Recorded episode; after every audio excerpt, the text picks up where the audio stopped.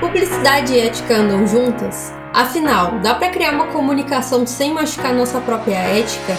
Dá para ser criativamente ético ou eticamente criativo? Essas indagações e outras mais, eu, Camille Silva, publicitária, mestranda e pesquisadora sobre o assunto criação publicitária e ética, debato junto com outros pesquisadores, professores e publicitários a fim de entender como a nossa criação publicitária pode ser mais reflexiva tanto para você quanto para o mundo.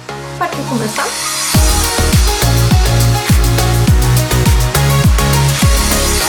Ética Criativa.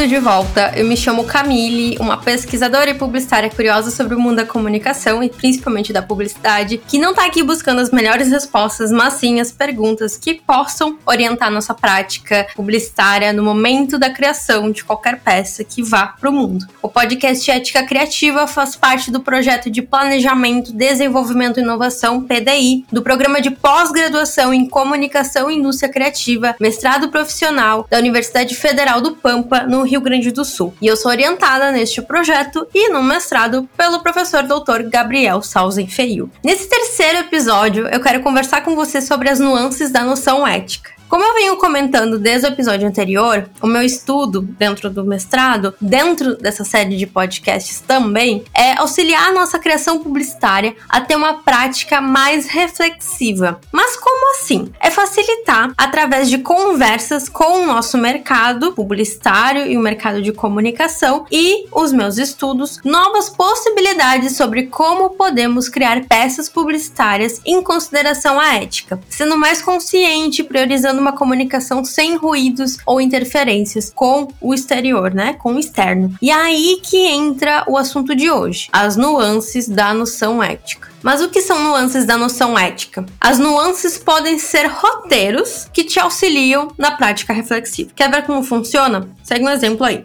Um cliente seu solicita uma peça publicitária, pede que você crie aquela campanha agressiva de preços para competir com o concorrente dele. Contudo, você percebe que durante o desenvolvimento daquela peça, que ao ser vinculada poderá prejudicar determinado grupo de pessoas ou até mesmo você, como profissional. Como que você conduziria essa situação? Ou até mesmo como você perceberia esses problemas éticos nas peças?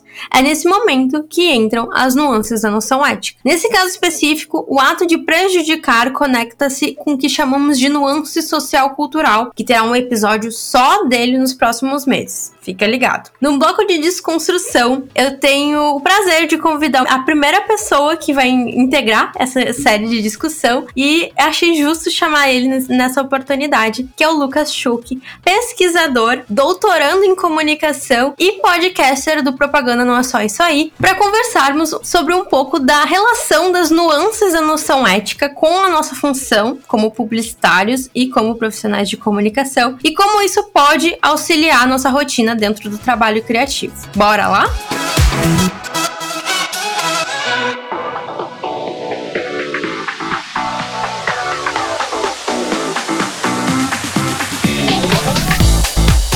Então seja muito bem-vindo, Lucas. Por favor, eu gostaria que tu apresenta te apresentasse para os ouvintes do podcast Ética Criativa. Tá bom, eu sou o Lucas Schuch, estou muito feliz de estar aqui, sou publicitário, trabalhei alguns anos em agências de publicidade e depois disso algumas coisas começaram a acontecer, eu comecei a questionar essa indústria, saí desses espaços, hoje eu sou doutorando em comunicação pela Federal de Santa Maria e para falar sobre tudo isso eu criei um projeto que chama Propaganda Não É Só Isso Aí, é um podcast, meu Instagram e algumas tretas espalhadas pela internet sobre a indústria de publicidade, sempre de um ponto de vista crítico. A ideia desse bloco dentro do podcast é desconstruir um pouco da visão do mercado e principalmente no que se refere à criação publicitária e ajudar também como um meio, uma ponte de construção, o nosso ouvinte a entender como é que ele pode facilitar essa prática reflexiva nas suas criações publicitárias. A minha primeira pergunta está muito relacionada com a tua experiência profissional, né? Então, existe espaço em algum momento do processo de criação que a gente pode parar e refletir sobre o que a gente está criando para o mundo? É, bom, essa pergunta ela é, ela é ótima, mas ela tem, acho que ela tem duas respostas na real. Uh, esse espaço, uh, se você está perguntando se esse espaço existe hoje, a resposta é não. Institucionalizado, a resposta é não. Mas se você está perguntando se esse espaço pode vir a existir, puta, existe espaço para que isso aconteça. Então vamos lá. A publicidade, ela é essa indústria que ela se autorregula e que o CONAR é pouquíssimo debatido dentro dos espaços de trabalho onde não se está falando sobre o CONAR, né? Então, se você está dentro da sua prática, você só lembra de falar sobre o CONAR quando o CONAR entra em pauta. Ele não é uma coisa onipresente ali como deveria ser, entende? Então, a ética, questionamentos morais, etc., eles entram em momentos muito específicos que são, e isto pode dar merda? Esse é um erro, né? E, inclusive, a publicidade é esse lugar que, é, historicamente, sempre premiou a transgressão dessa regra ética, né? Eu me lembro, tipo assim, há pouco, pouco tempo atrás, a gente era muito comum, aí falando sobre mídias uh, tradicionais mesmo, era muito comum a gente ver cases de que lançavam uh, os seus filmes na sexta, porque o Conar só ia ter tempo de julgar na segunda se era um erro aquele filme tá ali, pra te poder ficar veiculando o final de semana inteiro, saca assim? E isso era visto pela indústria como uma coisa que genial, porque aí já foi, já foi pro ar, que legal. Não, cara, isso é um, um, um grande erro. Então, assim, esse espaço existe hoje? Não esse espaço de crítica e de pensamento reflexivo sobre isso, eu não vejo. No dia a dia eu não vejo. É claro que ele acontece, acho que a gente vai falar mais sobre isso, ele acontece em momentos específicos, porém, é isso, ele, eu não vejo ele como um espaço de reflexão perene, sabe assim? Em tudo que eu estou fazendo, isso tá permeando. Putz, não vejo, muito menos de maneira consciente, assim. O que é feito já é feito de maneira muito inconsciente e tal. Ah, deixa, isso aqui pode dar problema? Não pode? Tá, mas não vamos entrar muito nesse mérito, vamos só botar a ideia na rua. Entra muito naquele, naquela questão, assim, de você... É, não é só inconsciente, é, tipo assim, quando a merda chega, você vai lá e você faz o um negócio... Tipo assim, você vai lá e muda. Porque ou o cliente, ou porque estourou em alguma bolha ali, ou porque alguém na internet falou e gerou aquele buzz enorme, né? Eu acho que é aí que chega esse espaço, mas até então não, a gente não vê isso e, e é que não, talvez a gente não tenha uma atuação tão forte como deveria ser, né? É, e assim, é, para não ser desonesto com quem usa isso no seu dia a dia, putz, exi existem profissionais que realmente levam isso, assim, na ponta da caneta. Cara, não, isso aqui eu não vou falar, isso aqui não se fala, não sei o que, não sei o que. Porém, infelizmente, gostaria de dar notícias melhores, eles são minoria ainda hoje. Talvez o que a gente mais veja em PR, em release, em não sei o que, no trade especializado, talvez seja essa galera uh, não sei o que, mas é isso que vai pro PR, isso que vai, que chega na capa do jornal semanal de publicidade lá. Saca assim, os confins de dentro da publicidade um país com, do tamanho do Brasil, essa galera que trabalha em agência de 10, 15 pessoas no interior, putz, não, cara, até porque eu não tenho, às vezes não tem nem tempo de ser crítico nesse nível do ponto de vista ético. Cara, entrega aí, cara tá precisando vender, bota essa coisa aí que não é muito legal de ser dita, mas vai fazer vender, vai ser uma sacadinha publicitária legal, sabe assim? E aí, puta, vai entrar numa outra parada que é quanto menor o mercado, mais difícil de regulamentar, de criticar, de pensar sobre isso. Então, se mais difícil de regulamentar, eu que não vou estar me preocupando com ética, sabe assim? Uh, é claro que parte da motivação desse podcast a gente não quer as melhores respostas, mas sim as perguntas que podem facilitar essa essa prática publicitária. Meu questionamento é como a gente cria esses momentos de reflexão, parar e refletir sobre o que a gente está entregando para a sociedade e também para nós profissionais como mensagem publicitária. É, eu nem sei se eu tenho as melhores respostas, ainda bem que tu falou antes de mim, por sorte. Ainda bem, né? é, né? Melhor, me, me facilitou muito a vida, assim. Mas uh, eu acho que assim, uh, a gente tem esses momentos de reflexão que você acha, ah, como que você pergunta, né? Como criar esses momentos? Acho que a gente tem esses momentos. Porém, uh, o que eu vejo é que, foi isso que eu falei antes, eles são momentos de reflexões individuais e não coletivas esse para mim talvez seja um dos piores problemas, né? Eu, enquanto diretor de arte, eu, enquanto redator, planejador, planejadora, mídia, não sei o que, eu penso, ah, puta, eu vou botar aqui esse anúncio, puta, mas isso não vai ser muito legal. Eu mudo aqui essa coisinha, eu adapto o meu trabalho individualmente Porém, o debate dessa, sei lá, vamos chamar aqui dessa consciência ética da profissão, ele nunca existiu, né? Qual foi o evento que você foi que você lembra de ter um debate sobre isso? E que não foi, tipo, sei lá, o debate sobre o tecnicismo, ah, vamos melhorar nossa performance em ads e não sei o quê. Cara, são coisas importantes, mas esses debates, esses debates reflexivos e complexos que levam tempo, puxando a grande brasa aqui pro meu assado, eles levam no mínimo quatro anos, que é o ano, o tempo que a galera tá na academia. Você não tem tempo de refletir isso num final de semana, num curso de final de semana, de atualização desses profissionais. Então, assim, que eu vejo esses espaços, eles existem, porém eles não são coletivos. Eu nunca vi uma agência parar naquele. Como é, puta, sempre tem, a, a, a agência sempre tem isso, né? A sexta-feira da inspiração. Aí chama alguém de fora pra sei lá, para mostrar grandes cases. O famoso estrangeirismo, a talk, né? Isso, é. Vamos, vamos, fazer uma talk, vamos chamar um speaker para fazer uma talk pra, sobre grandes cases. Nunca é para debater uh, o que, que a gente botou na rua era.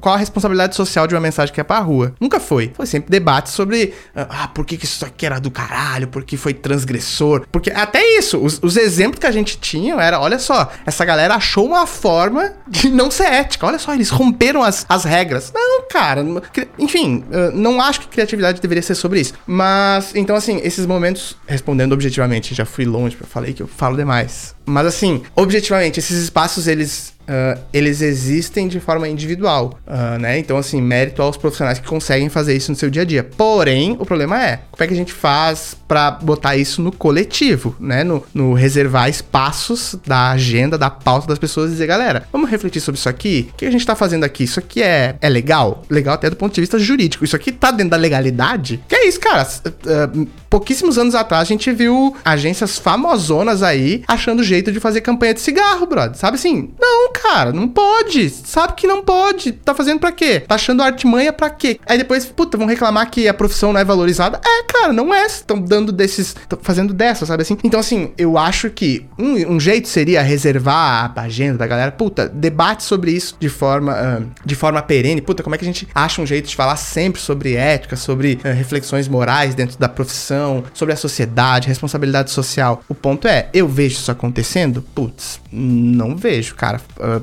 queria ser mais, mais otimista aqui, mas assim, dada a aceleração do tempo que a gente vive dentro desses espaços, não vou nem chamar de agência, mas assim, qualquer espaço de trabalho de comunicação, é, não vou responsabilizar as pessoas, é uma maluquice, uma doideira, vai ter tempo da pessoa dizer, ah, vamos debater ética aqui? Não vejo. Seria muito importante para ontem, sabe assim? Agora, é, essas pessoas reservarem as suas agendas para falar sobre isso coletivamente e não como eu vou melhorar isso no meu dia a dia, não vejo, né? Então, assim, minha opinião é: reserva, para aí. Se a sua empresa for minimamente consciente desse papel que ela tem no mundo, para aí meia hora. Galera, gente, o que a gente tá botando na rua é realmente é legal, é, é positivo para a sociedade, para quem as pessoas estão chegando, para quem tá vendo isso que a gente tá falando. Se não for, a gente tem coisa para repensar. E o mais importante de tudo isso é a forma seria, a meu ver, é uh, jogar olhos críticos pro que a gente tá fazendo. Porque é fácil a gente cair num papo desses aqui e dizer, não, a gente é muito legal mesmo e a gente mesmo se autorregular. Né? Não, cara. Chama alguém de fora pra olhar as coisas que a gente tá fazendo, então. Sabe assim? Ah, bota aí uma galera sentada aí mostrando as coisas que a gente tá botando na rua e alguém de fora, de outra agência, de sei lá o que, para dar opinião sobre o que a gente tá fazendo. Porque é muito fácil a gente se regular pela nossa própria bússola, sabe assim? Não tava no roteiro, mas eu queria te questionar essa questão de como criar, mas eu não sei, eu sinto às vezes que isso também parte um pouco da responsabilidade lá do início, onde na nossa formação. E aí eu não posso generalizar porque a gente vai ter gente aqui que vai ouvir o podcast e não mantém, não é formado, sabe? E entrou, é, eu falo, o que a gente fala aqui no, no sul, entrou de gaiato, na, né? Entrou do nada, né? Mas, de qualquer forma, se a gente olhar pelo histórico de formação, o que que tu olha e o que que tu percebe em relação à a gurizada, a galera que tá se formando a partir de agora e que tá entrando no mercado? É capaz de opinar? É capaz de ser, tipo assim, tem certeza que isso aqui realmente vai pra rua? Tem certeza que isso aqui não pode prejudicar alguém? É, movimento geracional é uma das minhas uh, grandes esperanças num futuro mais ah, mais, mais humano, assim, dessa indústria, sabe assim? Tipo assim, realmente essa, as novas gerações estão apontando para caminhos mais humanos, né? Uh, que refletem mais, etc. São perfeitos, ob obviamente, nenhuma geração nunca foi, esses também não vão ser. Mas assim, tem indícios de se preocupar mais com as pessoas, né? De ser mais reflexivos e tal. Às vezes até menos acelerados e etc. Então, assim, eu acho que é,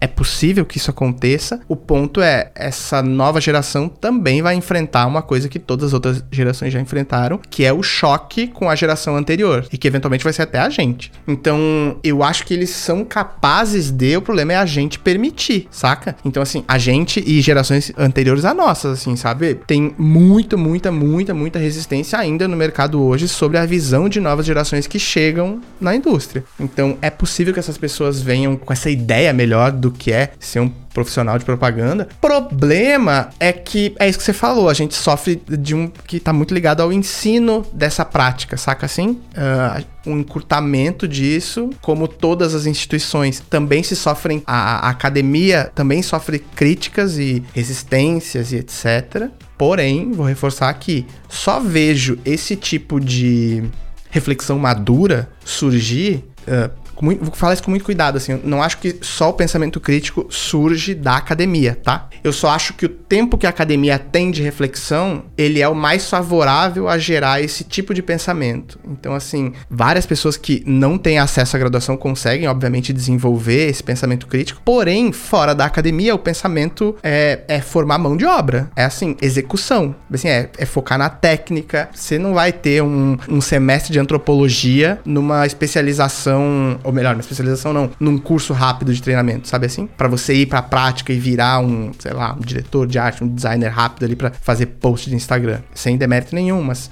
o pensamento crítico, assim, ele vai se formar com o tempo. E, e até porque a base curricular, ou talvez o, o plano de curso, ele contempla essas fases do pensamento crítico, sabe? Pelo menos, é aquela história, quem nunca, e, e a gente compartilha porque a gente estudou na mesma universidade, quem nunca viu pelo menos uma disciplina teórica histórica que te puxasse para aquele, aquele pensamento crítico. É como tu falou, é, é muito sensível a gente dizer que você só vai formar o seu pensamento crítico dentro da universidade ou dentro da formação. Mas acaba que ela te ajuda e ela te potencializa a criar esse pensamento crítico. Porque muitas vezes, e aí por uma questão do contexto da pessoa, contexto do profissional, ele não vai ter o tempo ou ele não vai ter o, o financeiro para moldar aquele pensamento crítico. Então acaba que ele vai depender muito das experiências dele, né? É, e aí você cai num mercado que já não se preocupa com isso. Uh, então, assim, você tá com a fórmula pronta para que não se forme mais pensamento crítico. Então, assim, é óbvio que não, a academia não é o único lugar possível onde se uh, gera conhecimento. Longe disso. Porém, a academia tem esse poder de reservar quatro anos na sua vida, onde você vai refletir de maneira crítica sobre isso. Então, puta, ontem, vou fazer uma, uma analogia nada a ver, mas ontem eu tava vendo um vídeo de alguém, um professor, obviamente, explicando tipo, ah, porque aquela crítica básica ao ensino, ah, por que, que eu fico aprendendo esse, por que eu fico aprendendo Bhaskara, por que, que eu fico aprendendo Ribossom se eu nunca vou usar na minha vida? E aí ele falava do tipo assim, é, cara, você acha que o, o que o jogador de futebol, o atleta, sei lá o que, fica fazendo na academia, ele faz no dia a dia, no esporte dele, ou não sei o que dele? Não, aquilo ali é pra treinar o corpo dele, para que ele aprenda, para que ele pense sobre aquilo, para que ele entenda, não sei o que. É isso que, é isso que a academia, a, na minha leitura, deve fazer. Proporcionar isso. Cara, você vai ser um advogado de ética dentro da publicidade? Não. Mas aquilo vai entrando no seu pensamento, vai formando seu pensamento crítico. E quando você chegar lá na hora, você não vai estar tá falando uma pá de groselha como a gente vê publicitário fazendo hoje, sabe? Então, assim, o, o ponto é: a academia tem esse potencial de reservar a sua agenda, não para focar no, puta, mudou a interface do. Na formação técnica. É, mudou, tipo, ai, mudou o jeito de fazer anúncio no Instagram. Tudo bem, cara, faz o curso técnico ali de dois dias no final de semana. É para isso isso que vai te ajudar. Agora, em três, quatro aulas, você não vai aprender sobre ética publicitária, você não vai aprender, a, você não vai aprofundar o seu pensamento como ser crítico sobre a sua profissão, sabe assim? Então é mais ou menos por aí. Puta, fui longe, nem sei o que, que você tinha perguntado. Espero que tenha ajudado, sei lá. Foi ótima reflexão, porque é, abriu, abriu margem pra gente falar de uma coisa que não tava no script, mas enfim.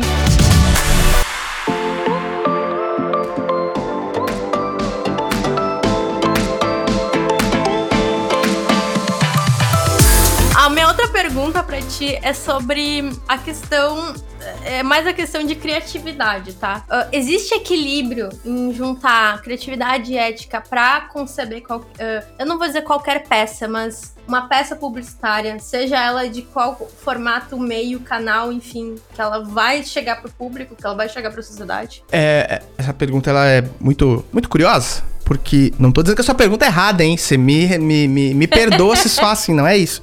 Mas é que vê, percebe nisso como é curioso, assim, ó. Encontrar um equilíbrio entre ética e criatividade significa que, institucionalmente, essas coisas andam separadas. Qualquer coisa que fosse pra. Ela não deveria ser considerada criativa sem ser ética. Você entende? Você não pode olhar pra uma coisa, ih, que criativão, mas não é ético. Então não é criativão. Então não deveria ser premiado. Então não deveria. Ninguém deveria olhar e falar, ah, que coisa genial. Não é genial. Se, se, se transgride qualquer regra da sociedade, se objetifica um corpo, se, né, se fala sobre uma minoria, um grupo minorizado de uma forma errada, isso não deveria ser considerado criativo. A gente não deveria uh, relativizar uma regra social em função da criatividade. Esses dias eu falei num, num episódio no podcast que eu botei no ar, tipo assim, quantas vezes eu já presenciei, você já deve ter presenciado, alguém que vai que tá ouvindo isso aqui já presenciou o diálogo assim: "Isso aí não vai dar problema?" É, vai. Mas vamos botar mesmo assim porque é do caralho. Porra, não, cara, então não. Se vai dar problema não, se tá errado não. Por que que a gente relativiza em função da sacadinha publicitária, do prêmiozinho, de botar aquela piadota na rua, uh, qualquer, todas as coisas que a gente entende que, putz, isso pode, isso não vai cair bem para alguém. Onde foi que a gente começou a premiar criatividade em função da dor de outra pessoa ou, ou de infringir alguma coisa que a gente não acredita, sabe assim?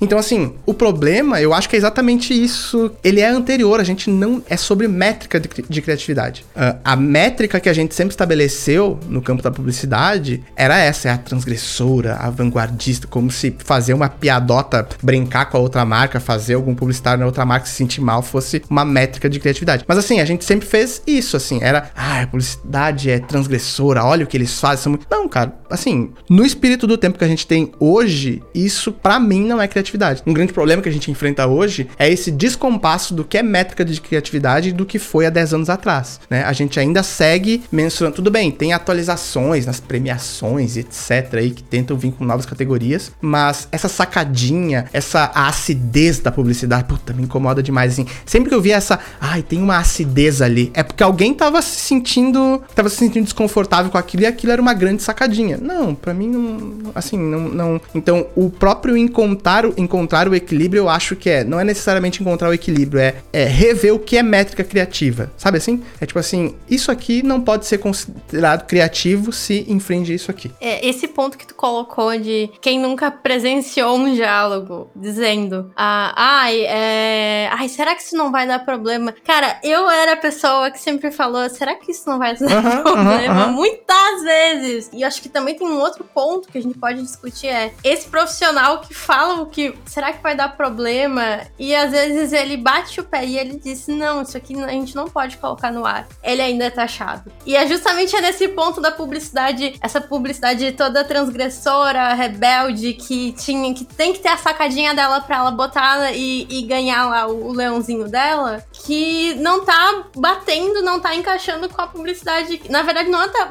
batendo com a publicidade de hoje, mas ela não tá batendo com a conversa que tá tendo hoje. Uhum. Seja as conversas, não só conversas de comportamento, mas conversas na, da própria contextualização, do próprio momento político que a gente tá tendo no momento. Então, tipo assim, no final das contas, eu acho que não é nem a questão de ter o equilíbrio, mas é a gente. falou perfeito, métrica de criatividade. A que ponto a gente tem que que se usar da dor do outro para ganhar algo, sabe? E, e, que ponto a gente tem que parar, né? Também, eu acho que isso é um ponto importante. É, e tem uma. Tem várias coisas importantes nisso que você fala. O primeiro é isso. É, essa pessoa que levantava esse ponto. Isso vai estar ligado com aquela pergunta anterior. Essa pessoa que levantava esse ponto, talvez ela não tenha nem uh, voz ativa lá dentro. Talvez essa pessoa que levante, ah, esse, isso aqui não vai dar problema, seja esse jovem que acabou de entrar no campo com uh, muito mais consciência coletiva do que as pessoas que já estavam lá, porque vieram de outras gerações, não tô culpabilizando ninguém aqui, etc. Mas que vieram de outros momentos da publicidade, talvez seja essa pessoa que entre lá, pé na porta, dizendo isso aqui vale a pena, e vai, vai ouvir um, tá, fica quietinho aí, tá chegando agora. Não, cara, ouve essa pessoa, né? Então, esse é um problema gigante. E aí tem essa segunda coisa, essa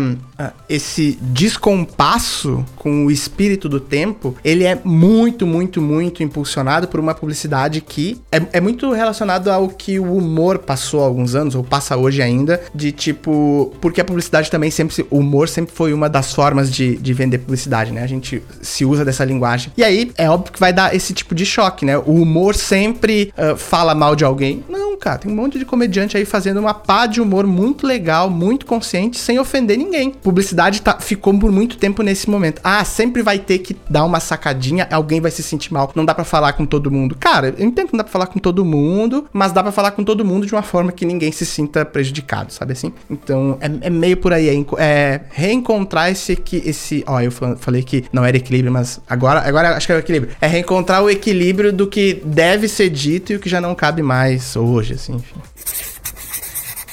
A minha última pergunta para ti é sobre essa questão do problema ético. Eu acho que em todo esse tempo de pesquisa e levando em consideração, ouvinte, que eu comecei esse mestrado em junho, tá? Então, menos de oito meses que eu tô fazendo essa pesquisa, é claro que muitos questionamentos internos chegaram, acho que todos os, todos os dias na minha cabeça, principalmente porque eu também tenho um tempo de mercado aí já, pelo menos uns cinco anos. E ao mesmo tempo, eu comecei a questionar se também existia problemas éticos nas peças que eu desenvolvi durante o tempo de profissional. E eu acho que também tu, como profissional e pesquisador do nosso campo de atuação, eh, eu queria te questionar sobre um ponto que eu levantei uh, no episódio passado sobre a era do cancelamento. Uh, você acredita, e eu acho que a gente já conversou bastante sobre isso, mas é bom a gente estressar ainda mais. O publicitário, ele tem consciência de entender os seus problemas, ou com o publicitário de hoje, ele tem que despertar essa consciência também, porque pode pode acontecer dele não ter, e eu acho que é muito certo que ele não tem essa consciência, mas o publicitário, ele tem consciência de entender os seus problemas éticos de criação.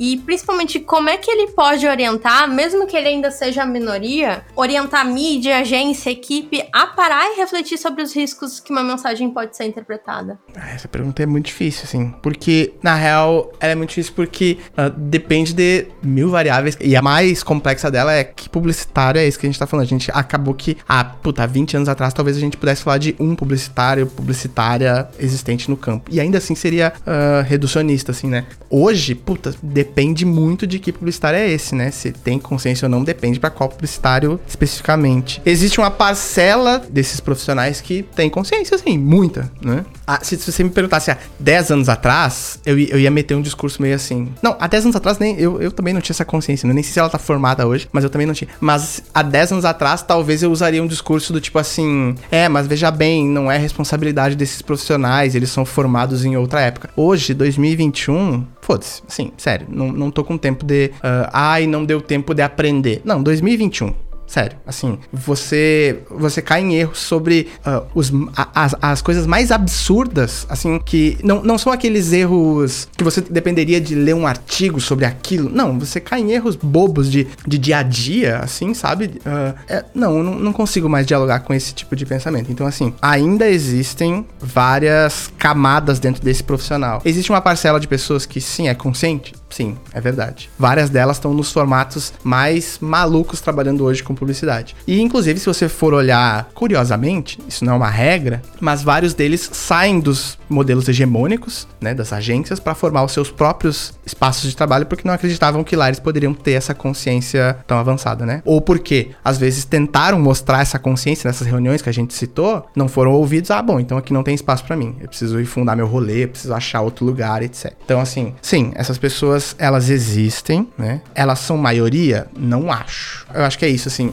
essas pessoas que são conscientes, etc., elas acabam por, até para ganhar força, se reunindo em pequenos grupos progressistas conscientes dentro da publicidade, né? E me fazendo disso uma defesa e uma meia-culpa, que eu também me, me reúno em bolhas, em outras bolhas de pessoas conscientes, assim, né? E eu nem, eu não acho que isso seja feito de uma forma errada. Eu acho que esse é um jeito de você se reunir com pessoas que pensam igual a você e tal, tudo certo. O problema é que furar essa bolha ainda é muito difícil, né? Essas, essa outra galera não consciente, não ética, não várias coisas, elas continuam trabalhando. E, de novo, nos confins do Brasil, não tô falando aqui da Berrine, da Vila Madalena, dessas agências que eu converso mais, que a gente ouve falar mais, que saem nas 50 maiores do país. Tô falando naquela agência lá de 30 pessoas que faz varejo pro interior do estado do Pará, sabe assim? É, lá é que é difícil a gente chegar e saber se as pessoas são conscientes ou não, né?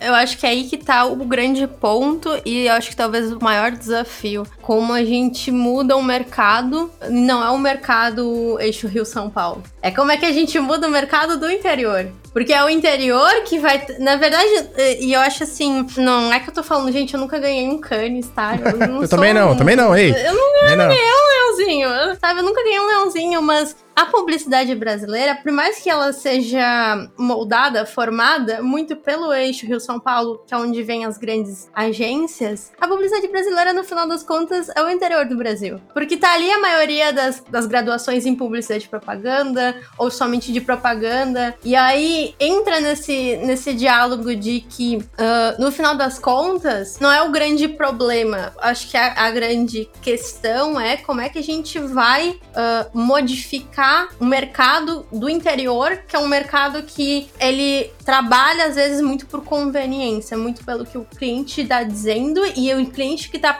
tá pagando. E se tu não fizer igual o, que o teu cliente está pagando, ele vai te demitir e ele vai procurar outra pessoa ou outra agência. Então eu acho que a gente também a gente tem um problema mais profundo e acho que muito mais de como e talvez aí vai vai pelo menos uns três podcasts, umas três temporadas tentando discutir isso, que é esse, é, essa questão do, do, do Brasil fora do, rei, do, do eixo das grandes agências, que é as agências menores, sabe? É, e, e tipo assim, eu falei ali da recortes e recortes, né? Eu falei das agências do interior do Pará, do norte do nordeste, que ainda tendem a ter um pensamento mais progressista que o sul. Aqui onde a gente tá, agora, né, com todos os nossos privilégios de grana, que tem mais, muito mais grana rolando em sul e sudeste que pro norte e nordeste do país, mas aqui a gente é o povo mais conservador do país que elegeu a pessoa mais extrema-direita conservadora que esse planeta já viu. E aí, ah, debater esse tipo de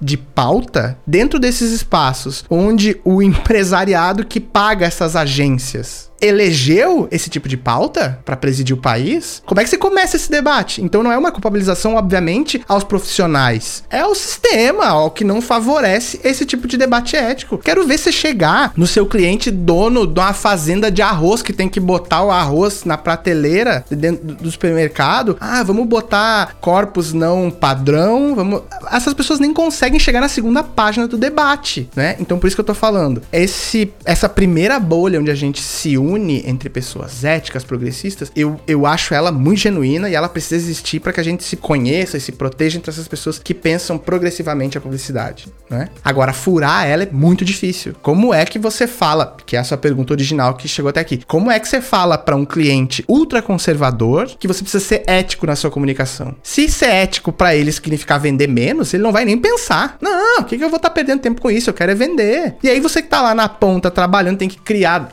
e-mail marketing marketing, 20 posts, não sei o que, no dia, planejamento. Cara, não, não vou pensar sobre isso. Não, não vai ser sobre isso. Então, assim, eu realmente acho que eu consigo fazer isso? Não consigo. Isso aqui é um grande meia-culpa aqui. Tô falando uma grande cagação de regra que eu não consigo seguir. Furar essas bolhas, sair do eixo Rio-São Paulo progressista que a gente já conhece, ele existe e tal. E que, é importante dizer, também não é unânime. Eixo Rio-São Paulo tem muita gente conservadora. Mas ainda assim, que esse debate consegue circular mais. Fazer ele circular no Brasil profundo, chegar nas agências, pequenas, não sei o que, que só pegam o que é criado no eixo Rio-São Paulo e precisam desdobrar nas suas regiões. Então, assim, fazer isso sair dali é uma grande dificuldade. Eu sei como resolver? Não, queria ter uma resposta pronta, mas eu acho que formar essas bolhas, ela ainda assim é importante pra gente conhecer essas pessoas e pra gente se aninhar em pensamentos próximos, né? Uh, antes, até então, a gente não sabia quem era progressista, quem era conservador, quem era não sei o que dentro dessa indústria. Então, a gente tava se aliando e querendo começar debates com quem a gente nem sabia que podia não levava a lugar nenhum. Hoje, se você olhar historicamente para 10 anos atrás, a publicidade parece uh, caminhar. Gente, é que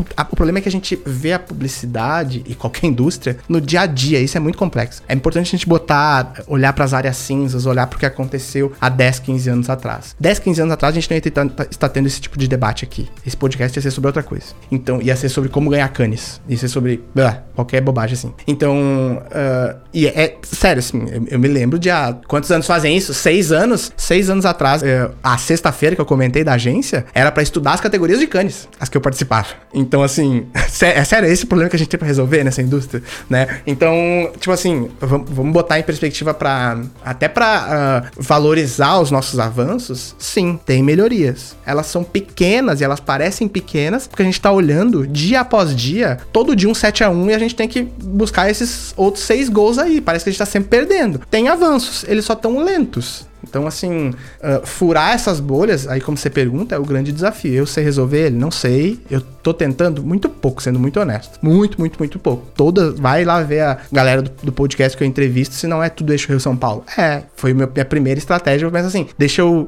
encontrar essas pessoas para eu me fortalecer e depois tentar furar. Fiz isso? Ainda não. Tô aqui cagando uma grande moral de cueca. Mas é isso, eu preciso romper com isso e dar um jeito. Enfim, não trouxe resposta nenhuma, só mais reflexões, mas é isso, o grande desafio é esse aí onde você perguntou. Eu acho que para mim o podcast vai servir muito, como eu te falei antes, para questionar essa profissional do interior. Porque no final das contas, eu sou uma profissional do interior. Eu sou uma mestranda do interior. Então, tipo assim, é, eu digo que vai ser um desafio e tá sendo um desafio muito grande. Eu parar e analisar tudo isso, sabe? É tipo vestir a própria carapuça e dizer assim, cara, olhar pro seu próprio umbigo e dizer assim, eu tô errada. E eu sei por que, que eu tô errada. E eu acho que isso a gente acaba conquistando, a gente acaba não conquistando, mas eu acho que isso se dá muito pela não só pela experiência, mas pelo tempo que a gente tá, que a gente vive e que a gente vai vendo as coisas. Então, tipo, é como eu falo, uh, eu saí na faculdade com 21 anos. Óbvio que a Camille de 25, de 24 anos, quando entrou no mestrado, tinha a cabeça totalmente diferente dessa Camille que agora com 26 anos possivelmente vai ser uh, mestre em comunicação e indústria criativa. Então, é, eu, eu digo assim, e ouvinte não nos entenda mal já jamais. Mas o que a gente tá falando aqui é realmente isso.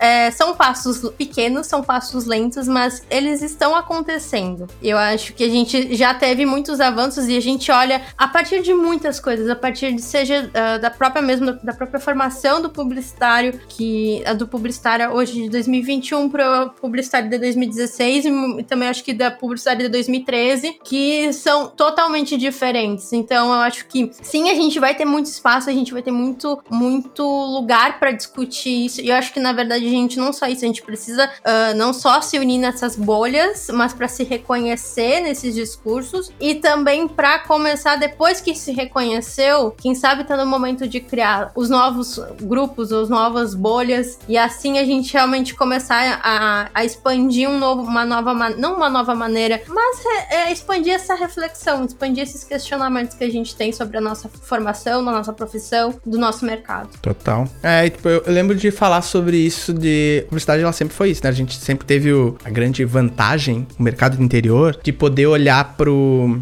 acontecia fora, dava dois anos, o Brasil tava plenamente. O eixo Rio-São Paulo tava plenamente mimetizado ao que acontecia na publicidade gringa. Dá mais uns dois anos chegava nas capitais, mais uns dois anos chegava no interior, né? Esse tempo tem se encurtado, obviamente, né? Porque a vida é muito doida. Mas é isso, a gente sempre teve esse tempo de, né, de adaptação ou de se preparar, sei lá o quê. Numa dessas, uh, de fato, assim, eu não vejo hoje um projeto que consiga olhar pro interior e, de, e dizer. E, putz, sim, já conversei com várias pessoas que disseram, putz, se tivesse um podcast que falasse só sobre a publicidade que acontece no interior, sabe assim? Putz, seria, cara, seria, realmente. É um, é um caminho que é uma das agulhas, assim. Se a gente precisa andar com a agulha na mão para furar as bolhas, essa é uma das agulhas, com certeza. Com certeza, acho que tem muito questionamento e você vai voltar muitas vezes por aqui. Me chame sempre. Pode ter certeza. Se é pra chamar pra, pra tretar, a gente tá junto. Uh, o espaço é teu, por favor. Eu acho que a maioria pode vir, pode chegar pelo PN, Enésia, mas acho que vale muito falar um pouquinho sobre essa nova temporada que tá muito legal e que tá muito no, dentro do meu campo de atuação e dentro do meu campo de estudo, né? Com certeza. Que massa. Bom, então, tô muito feliz de estar aqui, obrigado pelo convite. Vocês me encontram lá no tocador preferido de podcast de vocês. Propaganda não é só isso aí, ou pelas iniciais, Pnésia, você pode encontrar lá. Eu comecei uma terceira temporada agora e provavelmente ele vai ter cerca de 24 episódios por aí, todos investigando mudanças na indústria da publicidade, sempre de um ponto de vista crítico, jogando olhares críticos para essas mudanças, mesmo que sejam novas, não quer dizer que elas sejam as ideais, então a gente ainda vai continuar criticando mesmo coisas novas que aparecem e sempre investigando com jovens líderes da indústria, pessoas que estão despontando nesse mercado e procurando mudanças, melhorias, atualizações. E tem essa novidade aí de episódios só comigo refletindo, fazendo essas, essas grandes filosofias aqui que não chegam a lugar nenhum. Tem episódio lá também. Então vai ser, acho que sempre alternado um episódio filosófico e um episódio com entrevista. Sigam por lá, tô muito feliz. E me encontrem no Instagram, lucaschuk. Ah, pra, bota Lucas com dois S no final que eu vou aparecer rapidinho. S-C-H-U-C-H. E é difícil de escrever mesmo, mas me encontrem lá. E sempre me chamem para conversar. Adoro, adoro conversar. Me chamem sempre. Conta comigo sempre aqui, Camille. Fada acessível. muito, muito, muito obrigada pela participação. É, só pra fazer aquele parênteses, o Lucas foi o primeiro convidado aqui do Ética Criativa. Vamos ter muito mais, muitos outros, muita gente do interior, muita gente do, da capital. Enfim, vamos tentar discutir, questionar, questionar e questionar ainda mais os nossos espaços. Mais uma vez, muito obrigada, Lucas, pela tua participação. Eu que agradeço, valeu.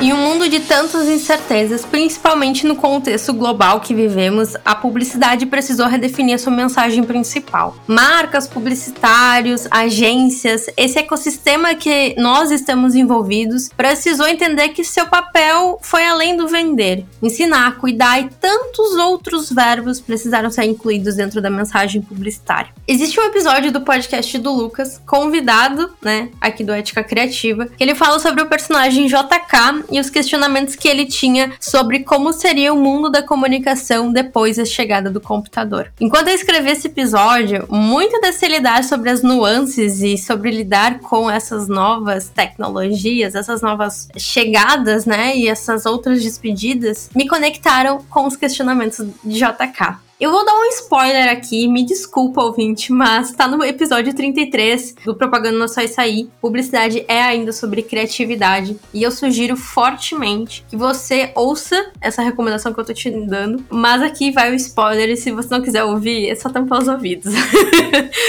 mas enfim, eu fui aluna de JK. Sim, a professora Gênia Kessler que faz um ano esse mês que nos deixou e que deixou tantos e tantos e tantos e tantos alunos pelo mundo afora. E também que questionou muito nosso papel como cidadão e publicitários que somos dentro da agência experimental ou até mesmo em sala de aula e questionamentos esses que formaram inúmeros alunos em muitas turmas, inclusive eu. Então é uma forma que eu tenho, né, como lembrar dela sempre. O fato é que, ainda que eu diga que existe um roteiro que te guie para lidar com esses questionamentos, é certo que eu e nem ninguém podemos interferir na sua ética. Esses questionamentos que você tem, talvez, podem ser os mesmos que os meus, mas em simultâneo são totalmente diferentes. Até porque, como eu sempre falo, não queremos as respostas, porque cada um aqui vai ter uma visão sobre a sua resposta. Mas sim, estamos em busca das perguntas que podem nos ajudar a guiar a prática da nossa profissão. Até porque, como eu sempre falo, não queremos as respostas, porque cada um aqui vai ter uma visão sobre a sua própria resposta. Mas sim, estamos em busca das perguntas que podem nos ajudar a guiar a prática da nossa profissão. Um outro impo ponto importante é sobre o problema ético. Ter um problema ético não significa que exista um problema universal e categórico na sua peça, mas sim foi o resultado de um movimento de interpretativo feito por você e que, ao entender os riscos de uma mensagem, refletiu sobre essa peça a respeito desse problema a partir das nuances daquele roteiro que você entendeu, né, que você uh, recebeu. No próximo episódio a gente começa a fazer quase que um esquenta, uma preparação para as nuances. E nessa altura, a partir das nuances, aí sim a gente vai ter muito mais discussões e convidados para a gente dialogar sobre essa prática reflexiva da ética dentro da nossa criação publicitária.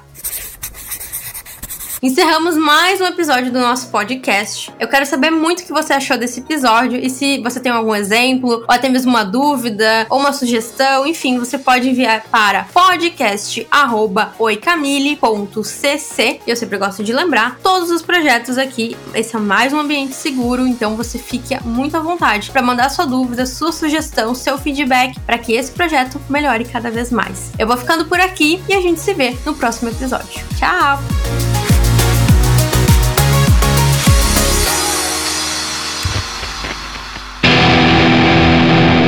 Este podcast foi editado pela BZT